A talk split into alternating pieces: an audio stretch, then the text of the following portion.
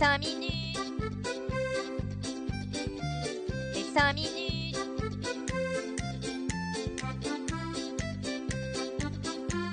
Les 5 minutes du coin. Bonjour à tous et bienvenue pour ce nouvel épisode des 5 minutes du coin. Le cours du Bitcoin s'est stabilisé autour des 29 000 dollars depuis sa chute de la semaine dernière. Bon, mis à part ce mercredi où il nous a fait un pump and dump éclair de plus 9, moins 9%, mais sinon tout va bien. Qui a dit que la crypto pouvait être stressant? Malgré tout ce remue-ménage, le marché est plutôt en confiance avec un Fear and Index à 64 dans le grid. Commençons les infos de cette semaine avec le truc qui a bien fait débat sur Twitter et qui en plus est made in France. C'est un projet NFT avec de gros guillemets qui s'appelle Plush ou Plush à la française, qui avait pour but de financer un film mais qui a plutôt l'air d'avoir financé les vacances du fondateur car le projet ne donne plus signe de vie. Là vous allez me dire, mais Rémi, des arnaques NFT comme ça, on en voit tous les jours. C'est monnaie courante pour nous. Et certes, c'est assez vrai, mais la particularité de ce projet, c'est qu'il a été promu par des célébrités françaises connues du grand public telles que Kev Adams, Dajou, Camille Lelouch. C'est l'agence de presse Mediapart qui est revenue sur ce vaste fiasco dans un article publié dimanche 23 avril et qui a clairement fait beaucoup de bruit sur Twitter, car Kev Adams, par exemple, a carrément publié un genre de mea culpa précisant qu'il ne se doutait de rien. Ce qui est dommageable dans cette histoire, c'est que ces célébrités soient complices ou non de l'arnaque, cela renvoie une mauvaise image pour l'écosystème crypto, et si j'étais un artiste connu, en voyant tous, toute cette merde remuer autour de bah, ceux qui ont participé, j'aurais vraiment pas envie de mettre mon image publique en jeu juste pour un énième projet NFT. Pour terminer, les red flags étaient vraiment visibles pour ce projet, avec des promesses de rentabilité délirantes. Le projet ne reposait que sur le financement par les NFT, alors que pour un film, il bah, faut quand même une trésorerie solide. Et pour finir, plutôt que de développer l'image du film, etc., tout était tourné vers les potentiels gains que rapporterait le film. En d'autres termes, beaucoup de poudre aux yeux. Comme on dit dans l'écosystème, Dior. C'est-à-dire, faites vos propres recherches et n'investissez que ce que vous êtes prêt à perdre. Restons dans les NFT avec une news un peu plus légère et réconfortante qui concerne le Bored Ape Club du studio Yuga Labs, qui a remporté son procès commencé l'année dernière à l'encontre de deux mecs, Jérémy Cahen et Reader Rips. Le procès concernait une collection que ces deux gars ont sortie et qui copiait énormément les traits des Ape Yacht Club originaux.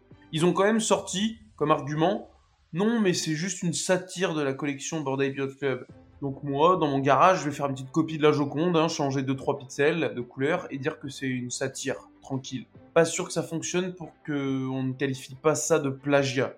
Et c'est d'ailleurs ce qu'a pensé le tribunal qui a estimé que les deux fondateurs étaient coupables et que la collection avait pour but d'induire les gens en erreur pour qu'ils croient investir dans la vraie collection de Yuga Labs alors que ce n'est pas l'original. Ça devait être quelque chose, en tout cas, l'audience au tribunal. Me demande s'ils ont affiché les NFT avec un petit vidéoprojecteur pour juger si ça ressemblait trop ou pas.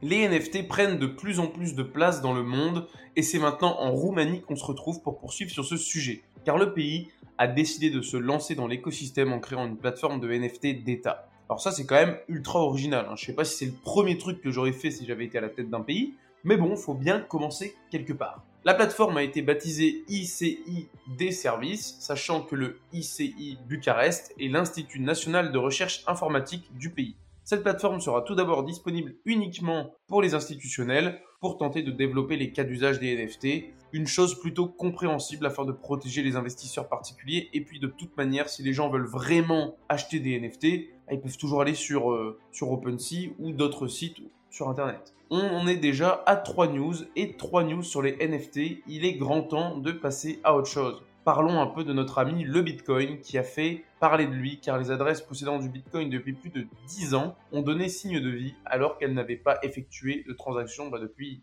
ces 10 dernières années. Les spéculations vont bon train sur ces mouvements, notamment de deux adresses ayant respectivement 6071 Bitcoin et 1128 Bitcoin. Forcément, on entend de tout et n'importe quoi, du genre c'est Satoshi Nakamoto, ou encore que quelqu'un a trouvé comment récupérer les clés privées perdues. Ce qui est sûr, c'est qu'on n'aura certainement jamais le fin mot de l'histoire. Après, sachant que ce sont quand même des gros investisseurs, c'est peut-être des BTC qui avaient été un peu oubliés. Le gars, il est retombé dessus en se disant Tiens, bah j'avais ça aussi de côté. euh. Entre mes 5 Lamborghini et mes 4 Ferrari, j'avais oublié que j'avais 6000 bitcoins, c'est vrai. Je vais peut-être en récupérer un peu.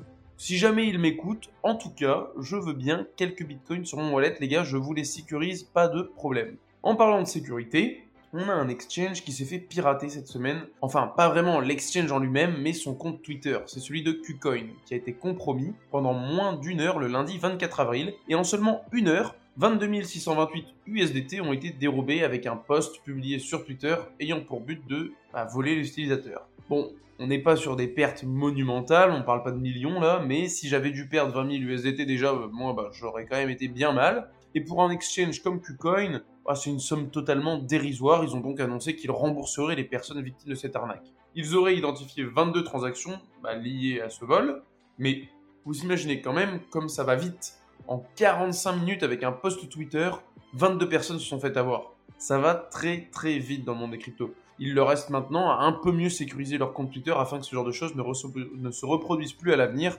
et faire un peu de sensibilisation à ne pas cliquer sur n'importe quoi en parlant de sécurité et de méfiance, il y en a qui se sont fait berner par un magicien. C'est un exchange décentralisé du nom de Merlin qui a subi un rug, un pull, je vais y arriver, pour presque 2 millions de dollars. Et cerise sur le gâteau, ça s'est déroulé juste après un audit de sécurité. Donc ça c'est ce qu'on appelle un véritable tour de magie. Ce DEX de la blockchain ZK5 a en effet lancé une vente publique de son propre token, le MAGE. Pour le moment rien de bizarre, hein, le nom colle au projet manque plus que le hacker White Arthur pour venir rétablir l'ordre. Pensons d'abord que, pensant d'abord que le problème était externe et pouvait peut-être même venir de l'entreprise qui les avait audités, l'équipe a bien vite changé son bâton d'épaule en réalisant que le problème venait certainement de l'équipe technique en charge du projet qui aurait tranquillement inséré un code malveillant dans la structure de l'exchange. Les coupables se trouveraient en Serbie Bon, c'est pas la porte à côté. Et l'exchange leur a proposé de conserver 20% de la somme dérobée contre un retour des 80% restants.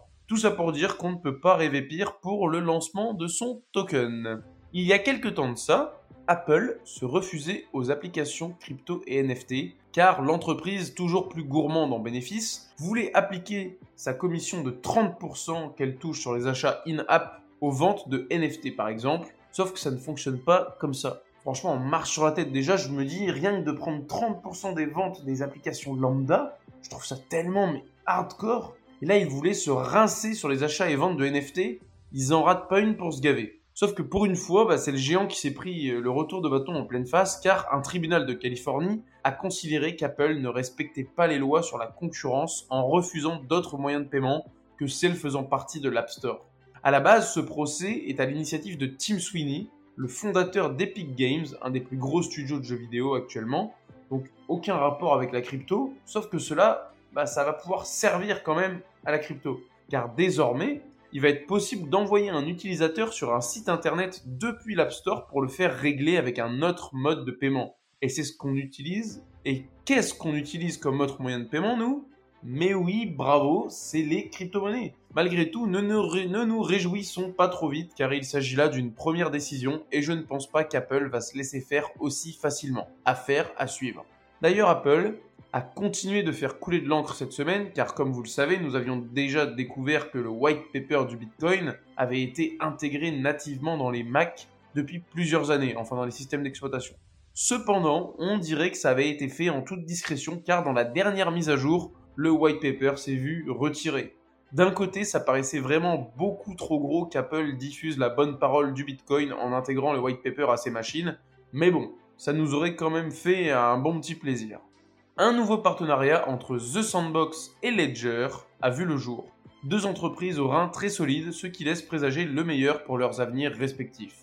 L'objectif de cette association serait de sécuriser toutes les activités qui peuvent se dérouler dans le métaverse car même s'il va être très compliqué de vous faire arracher votre sac à main dans ce monde virtuel, il n'en est pas moins possible de devenir la cible de hackers ou autres personnes mal intentionnées. Tout d'abord, ils souhaitent donc sécuriser les actifs crypto comme les lands, donc de The Sandbox, ou encore les NFT présents dans leur monde. Ce qui est sûr, c'est que de plus en plus de monde vivent l'aventure des métaverses, et qui dit affluence de gens, dit affluence de NFT, de wallets, et donc un regain d'intérêt bah, pour ceux à qui profite le crime. Il est donc primordial que tout soit bien sécurisé afin d'en favoriser l'adoption et surtout avant qu'une catastrophe majeure ne se produise.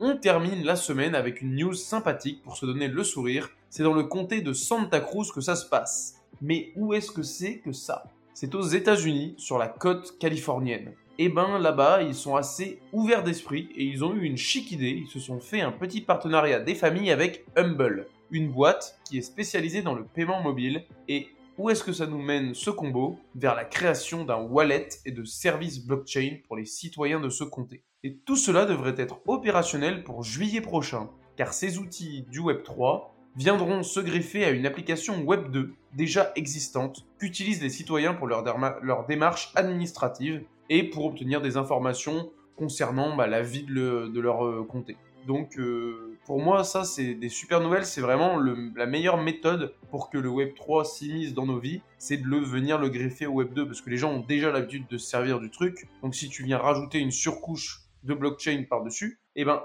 ils sauront déjà comment utiliser l'application et ça va être inné pour eux bah, de s'en servir. Donc c'est une nouvelle qui nous montre que pierre après pierre, la technologie de la blockchain rentre peu à peu dans notre quotidien. Merci d'avoir suivi ces 5 minutes du coin. Vous pouvez me suivre ici et sur Twitter. Bonne journée à tous et surtout, hold on for dear life